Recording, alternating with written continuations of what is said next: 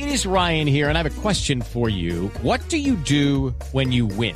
Like, are you a fist pumper? A woohooer, a hand clapper, a high fiver. I kind of like the high five, but if you want to hone in on those winning moves, check out Chumba Casino. At chumbacasino.com, choose from hundreds of social casino style games for your chance to redeem serious cash prizes. There are new game releases weekly, plus free daily bonuses. So don't wait. Start having the most fun ever at chumbacasino.com. No purchase necessary. BGW. Void were prohibited by law. See terms and conditions. 18 plus. en cómo funciona y cómo se debe modernizar la red semafórica de una ciudad. Estamos hablando con el ingeniero Oscar Daza, el director de Control y Vigilancia de la Secretaría de Movilidad de Bogotá. Ingeniero, muchísimas gracias por estos minutos aquí en la nube.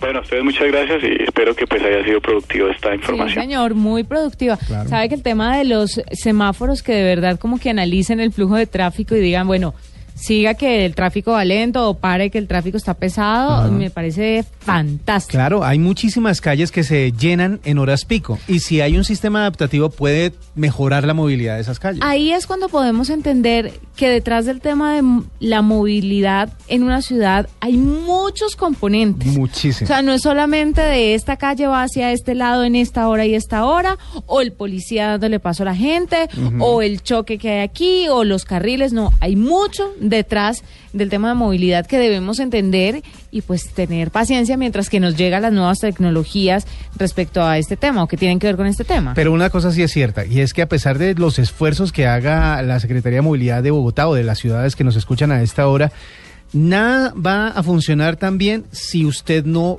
tiene una cultura a la hora de manejar.